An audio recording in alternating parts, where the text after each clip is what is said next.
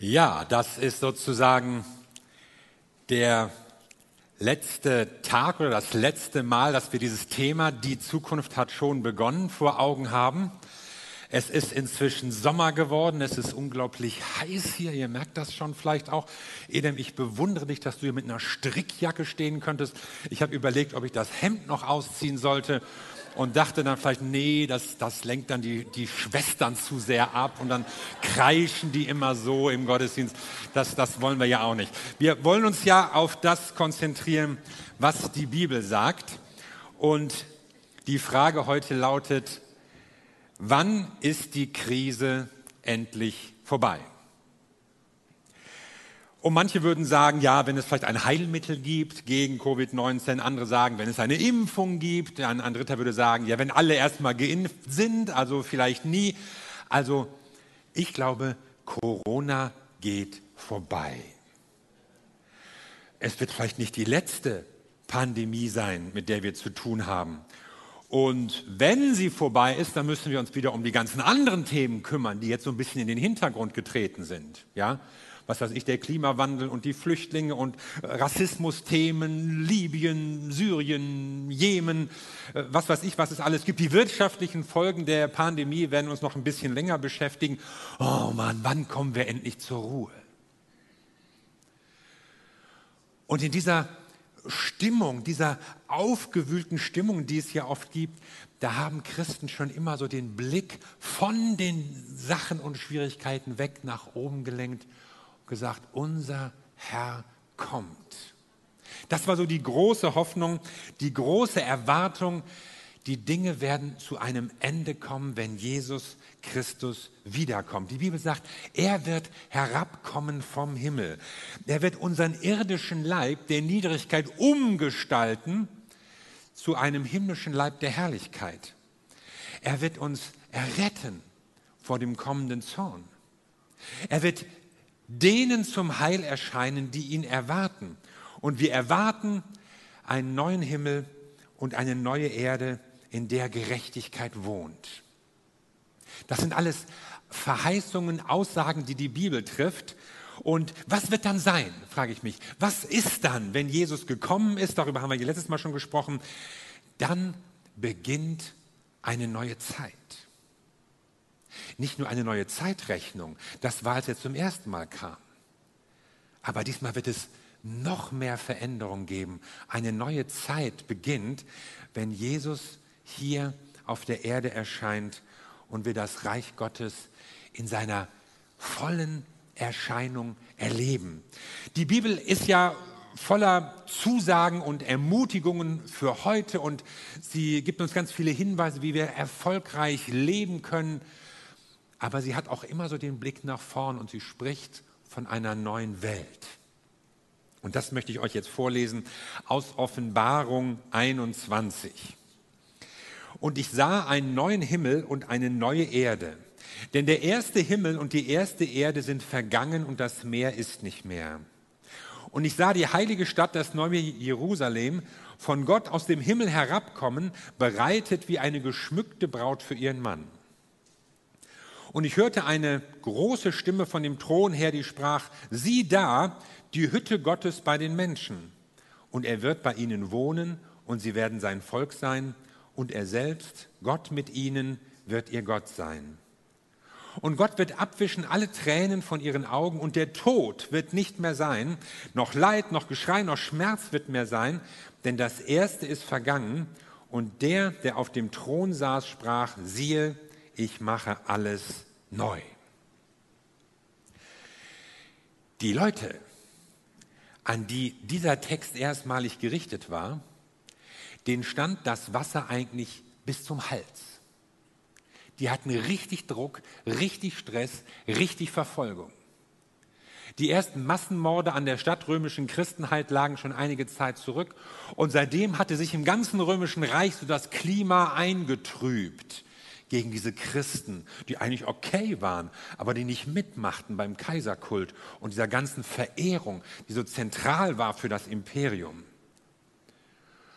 Und die Christen hatten natürlich gehört, der Herr kommt wieder, Aber die Jahre vergingen, die Jahrzehnte reihten sich aneinander. Jetzt war es schon 50, 60 Jahre her ungefähr, dass Jesus die Erde verlassen hatte und er war immer noch nicht zurückgekehrt. Und sie brauchten Trost und Vergewisserung. Was wird aus uns? Was passiert? Wie geht das hier weiter bei dem zunehmenden Druck? Und deshalb wurde dieses Buch geschrieben, diese Offenbarung als ein Werk, das Mut machen soll, das Zuversicht, Glaube, Vertrauen hineinbringen soll in das Leben der Christen. Und wir sehen da eine sehr bildhafte Sprache, eine sehr reiche Symbolik. Die Texte wollen nicht alle wörtlich verstanden werden. Zum Beispiel, wenn man die Beschreibung des neuen Jerusalems wörtlich nehmen würde, dann wäre das ein Würfel von 2400 Kilometer Kantenlänge. Nein, dahinter steckt noch mal etwas anderes. Und Johannes drückt damit etwas aus, von dem Handeln Gottes, von den Plänen, die Gott hat mit uns. Und hier wird über, über Werte gesprochen, die ewig gültig sind und die Bestand haben über dieses Leben hinaus. Manche lesen die Offenbarung und denken, oh, ist ja schlimm, oh, dramatisch und so. Die Offenbarung ist eigentlich ein Buch, über das man sich freuen soll. Und ich will euch fünf Gründe sagen, über die ihr euch freuen könnt, die wir in diesem kurzen Abschnitt gelesen haben. Und der erste Grund ist, Gott schafft für dich eine neue Welt. Ich sah einen neuen Himmel und eine neue Erde. Und der erste Himmel und die erste Erde sind vergangen und das Meer ist nicht mehr. Eine Neuschöpfung. Also die Welt verschwindet nicht einfach nur so. Dass unser Planet irgendwann mal unbewohnbar sein könnte, darüber wird ja viel gesprochen. Und dass das Universum irgendwann mal kollabiert in fünf, sieben Milliarden Jahren, man weiß nicht genau. Das ist so der Stand der astronomischen Wissenschaft. Aber die Bibel spricht von etwas anderem. Sie spricht von einer Neuschöpfung, die Gott, der Schöpfer, der schon mal alles in Existenz gerufen hat, bewirken wird. Und manche Schriftstellen beschreiben das so als ein, ein Weltenbrand, einen schier katastrophalen Weltuntergang. Andere beschreiben das mehr als ein Veränderungs-, ein Transformations-, ein Erneuerungsprozess. Aber immer geht es darum, Jesus kommt, Jesus erscheint, Jesus wird da sein und er wird die Erde und das ganze Universum erneuern.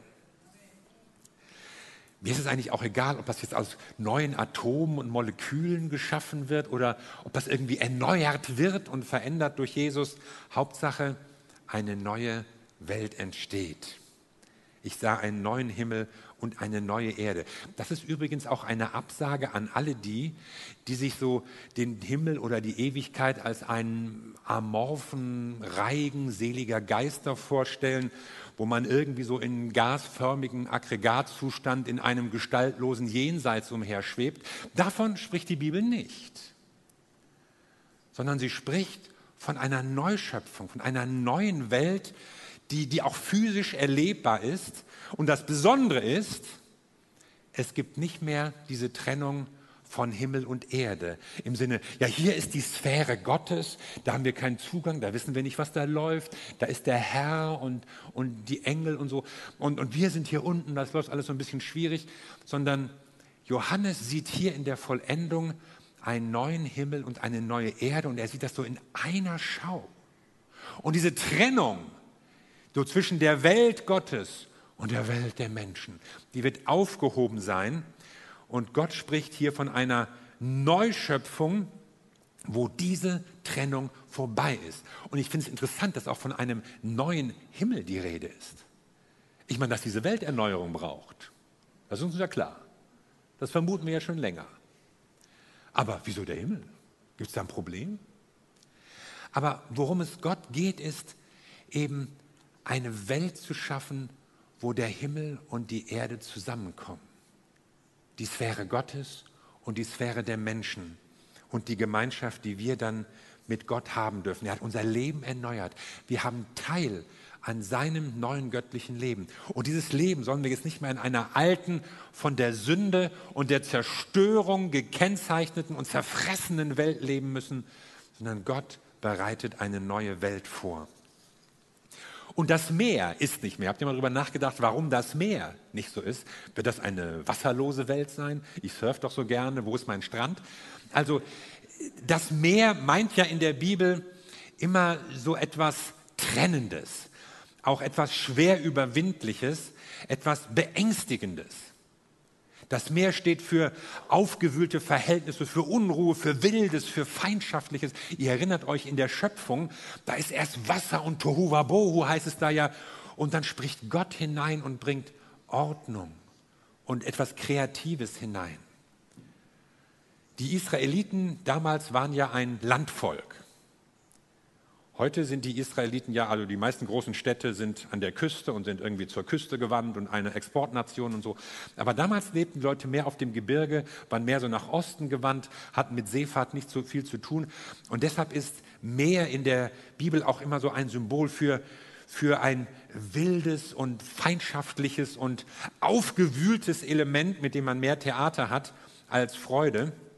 Und auch gerade in der Bildsprache der Offenbarung da ist von dem Meer immer so im Zusammenhang von, von einem Aufbäumen und einer Zerstörungskraft die Rede, auch, auch eine, ein Gärungsraum, wo so antichristliche Kräfte kommen. Und die Bibel beschreibt eine Zeit, wo es dieses wilde, fieberhafte Wühlen der Völkermassen nicht mehr geben wird, weil Frieden da ist, weil Gerechtigkeit da ist weil es kein Aufbäumen mehr geben wird gegen Gott und seine gute Herrschaft.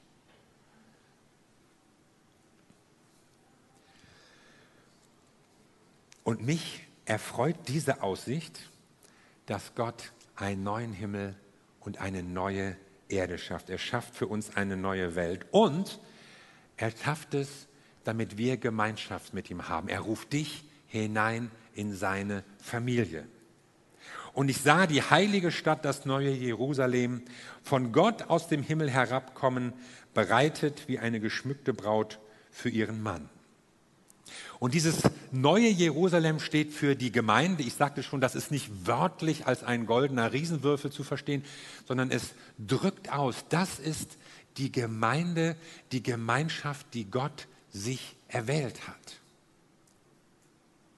Und sie ist Teil dieser neuen Wirklichkeit. Sie hat eine zentrale Funktion in dieser neuen Schöpfung Gottes. Und sie besteht aus den Menschen, aus vielen Völkern, Kulturen, Sprachen, Hintergründen. Und all diese Unterschiede, die sind nicht weg, aber sie werden bedeutungslos. Sie treten in dem Hintergrund vor dem großen, einen vereinenden Bild und Tatbestand. Wir sind jetzt Kinder Gottes. Gott schafft sich sein Volk. Und es wird beschrieben wie eine geschmückte Braut. Und wenn man so die, die letzten Stunden oder, oder Tage oder Wochen oder Monate im Leben einer Braut erlebt, so vor der Hochzeit, ja, der weiß, das ist eine aufregende Sache. Da steht man nicht einfach auf und geht dann dahin, sondern da schmückt man sich. Und das ist richtig intensiv, ja, da drückt sich ja auch Liebe und Sehnsucht aus und deshalb bereitet sie sich also auch vor.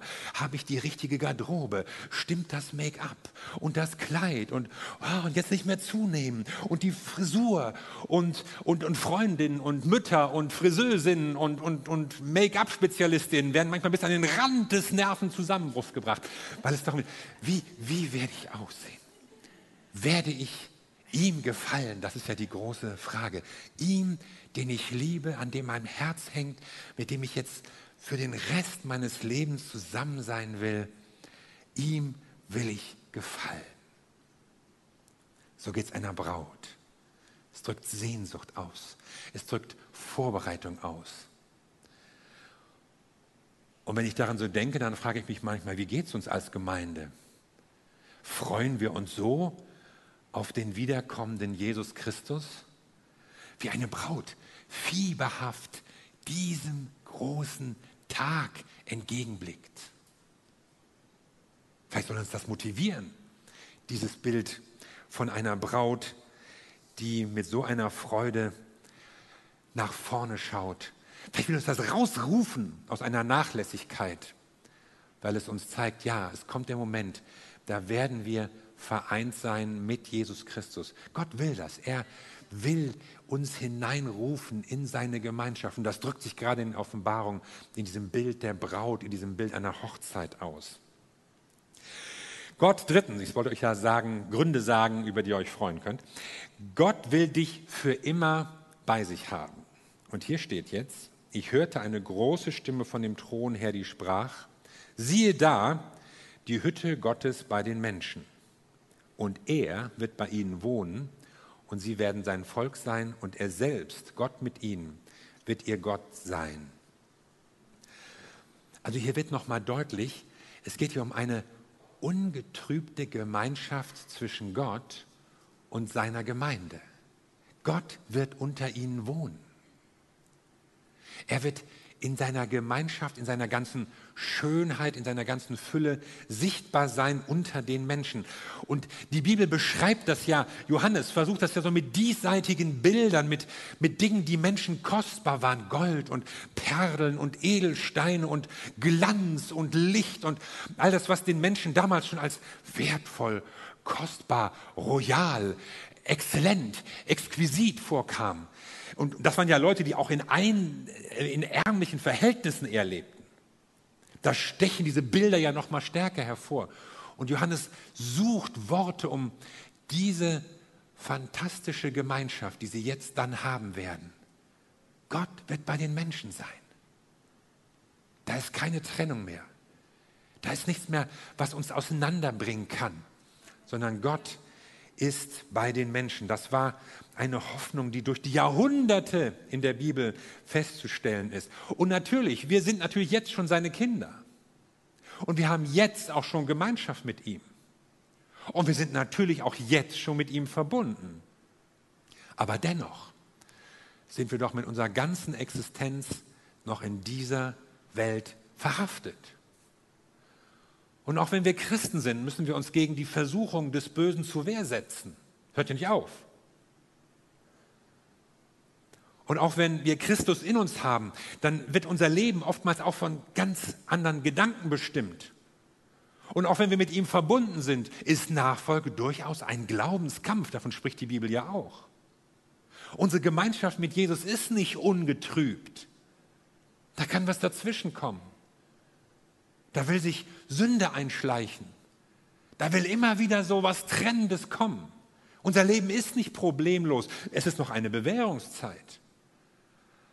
Aber Johannes blickt nach vorne und er sieht eine Zeit, wo all das vorbei ist.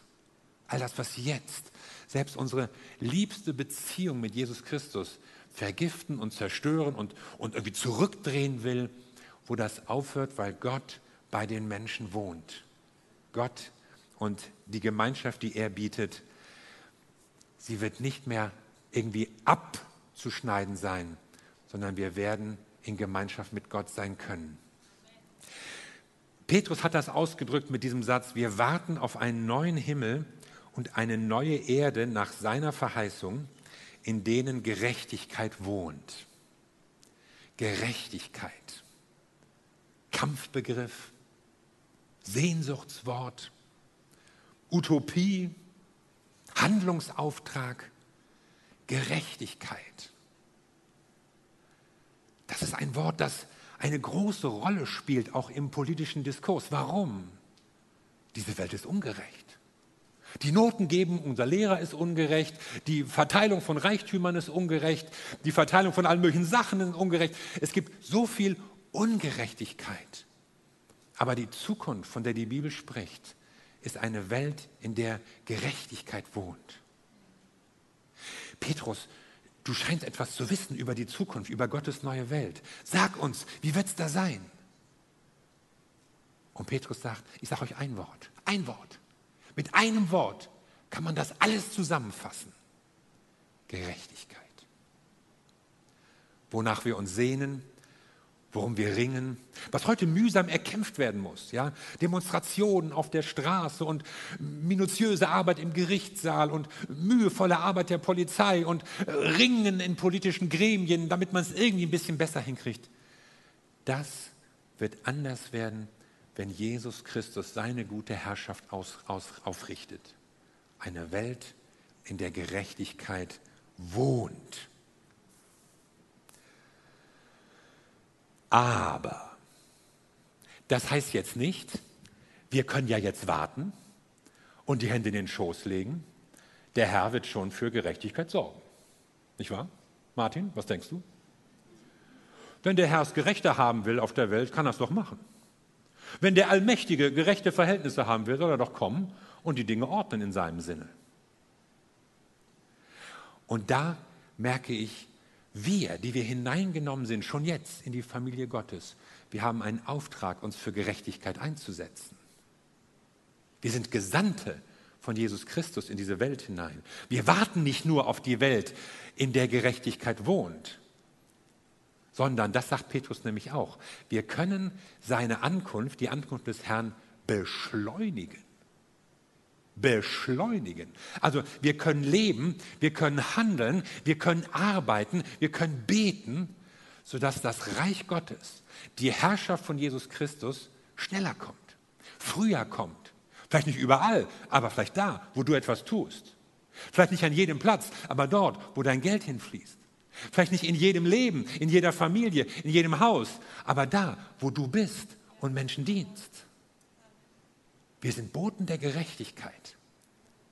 Und die Hoffnung, dass eine Welt der Gerechtigkeit durch Jesus Christus aufgerichtet werden wird, das wird, wird uns motivieren.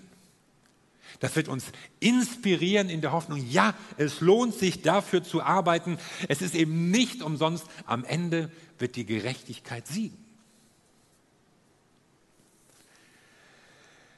Viertens, vierter Grund zur Freude, Gott schenkt dir Freude.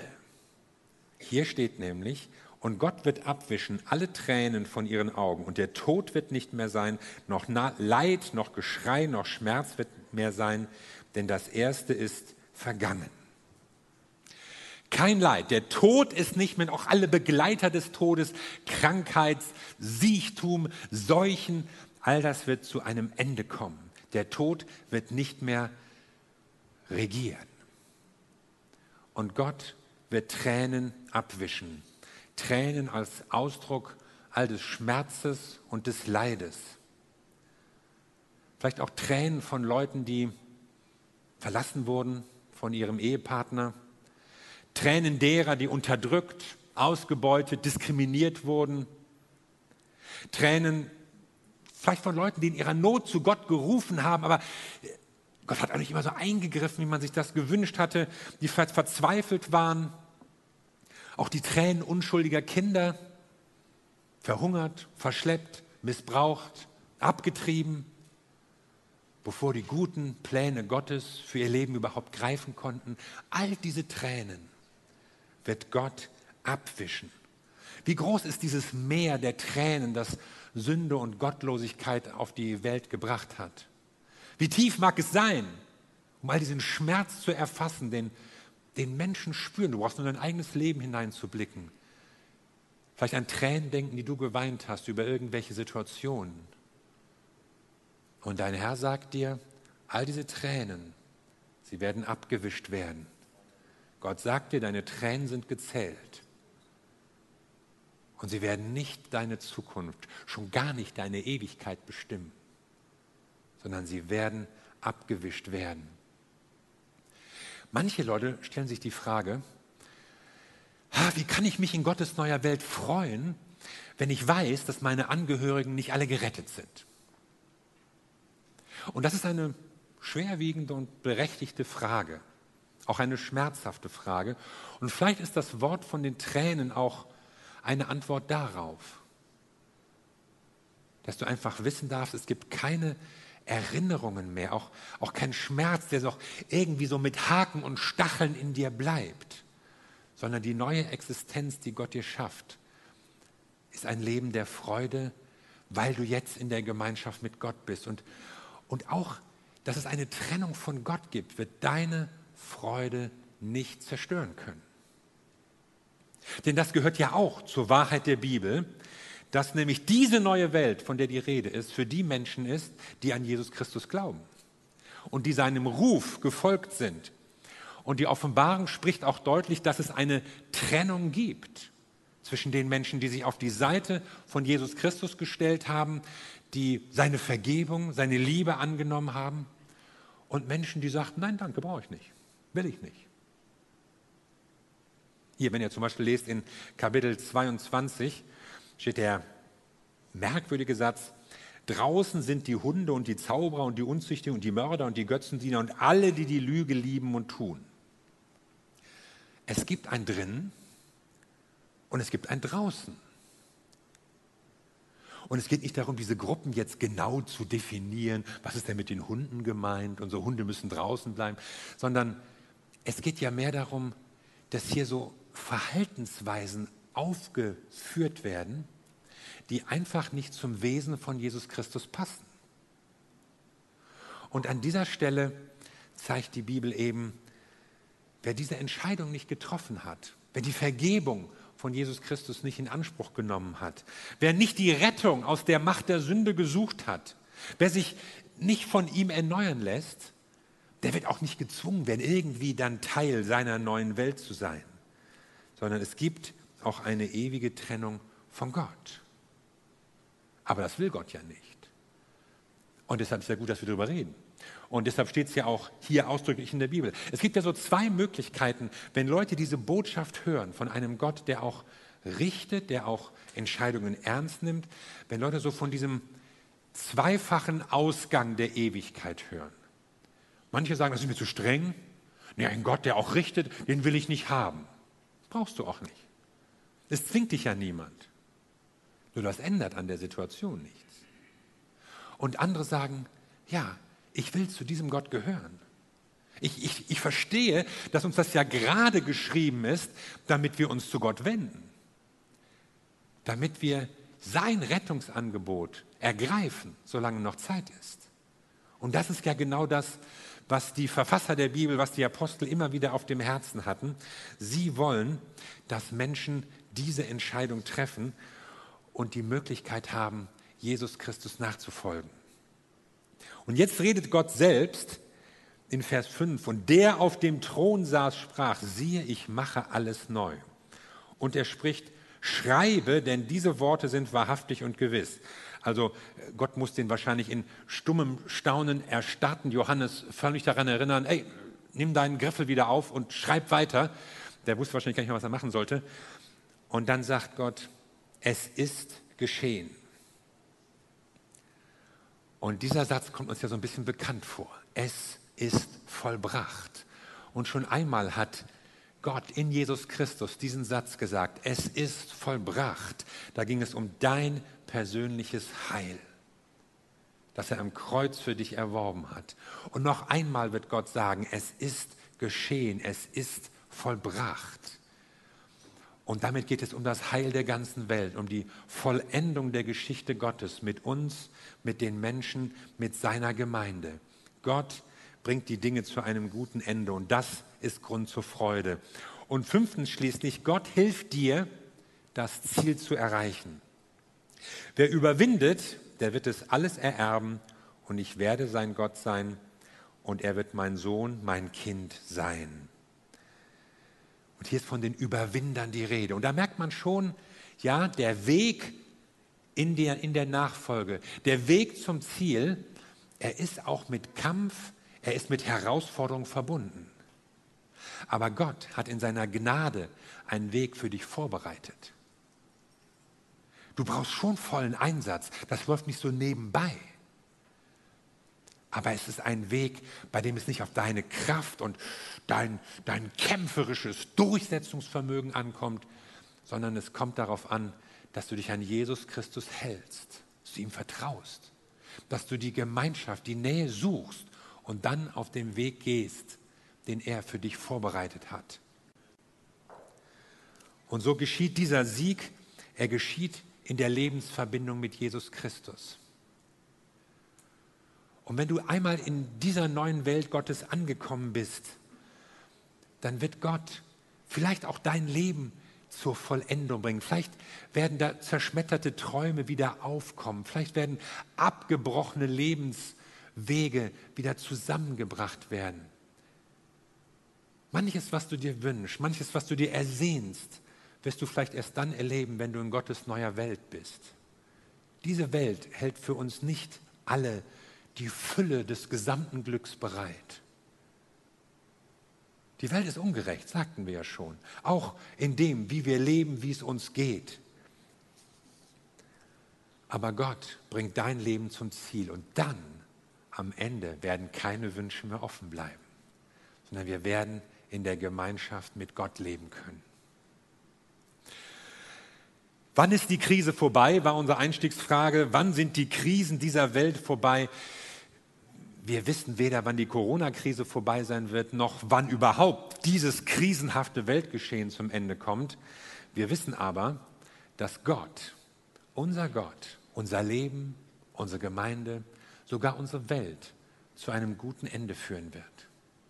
Gott hat sich etwas vorgenommen und was er sich vornimmt, das bringt er auch zum Ziel. Und wir haben die Hoffnung, dass Gottes neue Welt etwas ist, bei der wir Teilnehmer sein dürfen. Eine der letzten Verse in der Bibel lautet hier, ja, komm bald, Herr Jesus. So, so, betet die Gemeinde, nachdem sie das alles so gelesen hatten, nachdem sich ihnen das alles so dargestellt hatte, da beten sie, ja, komme bald, Herr Jesus. Das soll ein Gebet für uns sein. Wir sollten nicht nur beten, Herr, ich brauche nächste Woche deine Hilfe und der Job, die Wohnung und dies und jenes. Herr, komme bald. Richte du dein Reich auf, richte du deine neue Welt der Gerechtigkeit auf. Und deswegen ist uns die Offenbarung gegeben, deswegen ist uns die Bibel gegeben, weil sie möchte, dass wir als Gemeinde in einer erwartenden Haltung sind.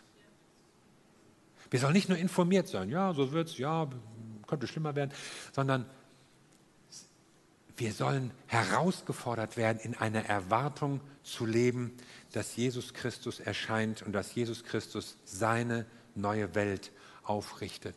Und wenn du jetzt noch mit deinen Tränen zu tun hast, dann sollst du wissen, Jesus wird sie abwischen. Und wenn du jetzt mit zerstörten Träumen zu tun hast und darunter leidest, dann sollst du wissen, Gott schafft eine neue Welt für dich und er bringt dein Leben zu einem guten Ende.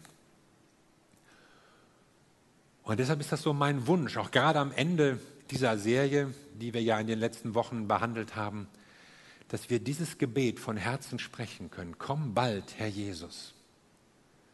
Wir sind ja meistens sowas von beschäftigt hier und denken an dies und das, was wir noch alles vorhaben und was wir noch alles erreichen wollen. Und wenn ich jetzt fragen würde, wer hat letzte Woche gebetet, komm bald, Herr Jesus? Oh, müsste ich nicht so viel zählen, vermute ich. Aber wir brauchen solche Momente, an denen wir innehalten, bei denen wir uns weder ablenken lassen von den, von den tollen, von den schönen Sachen, die wir in der Welt machen wollen, noch niederdrücken lassen von den schwierigen und schlimmen Sachen, die wir erleben oder von denen wir hören irgendwo anders, sondern wo wir den Blick nach vorne richten und wissen, Jesus wird kommen. Und wir als seine Gemeinde sollen beten, ja, komm bald, Herr Jesus. Und wir sollen die Zeit nutzen bis dahin, uns einzusetzen für ihn, für Gerechtigkeit, für den Frieden, für Liebe zwischen Menschen, für Versöhnung. Und so können wir beschleunigen, dass Jesus kommt und seine gute Herrschaft auf dieser Welt aufrichtet. Und wenn du dir nicht so sicher bist, ja, wie ist das? Und, und, und, und wenn ich dabei sein und gehöre ich eigentlich zu Gottes Familie? Dann kannst du durch dieses Gebet ja genau das ausdrücken. Ja, Herr, ich will dazugehören. Komme bald, Herr Jesus. Das betet jemand, der sagt, ich freue mich darauf, dass ich Teil von Gottes Familie bin. Ich freue mich darauf, dass ich einen Platz haben werde in Gottes neuer Welt. Amen. Lass uns zusammen beten.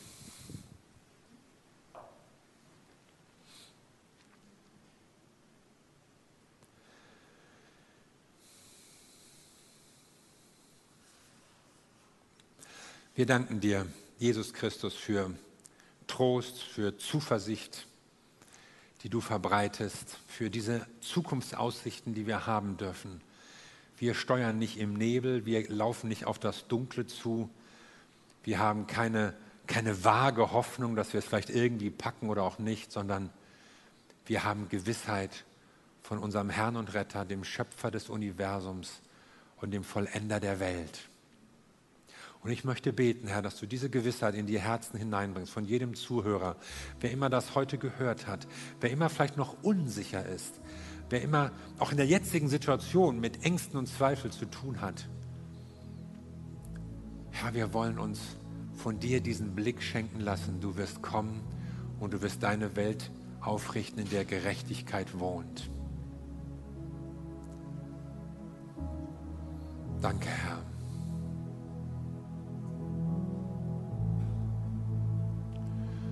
Und nimm dir doch einen persönlichen Moment des Gebetes. Wenn du zu Hause sitzt, wenn du hier sitzt, vielleicht kannst du schon aus tiefstem Herzen sagen, komme bald, Herr Jesus. Ich bin bereit. Und wenn dir das nicht so über die Lippen geht, dann kannst du sagen, Jesus Christus, komm du in mein Leben. so will ich dich einfach ermutigen, dass du so ganz persönlich jetzt mit Gott redest.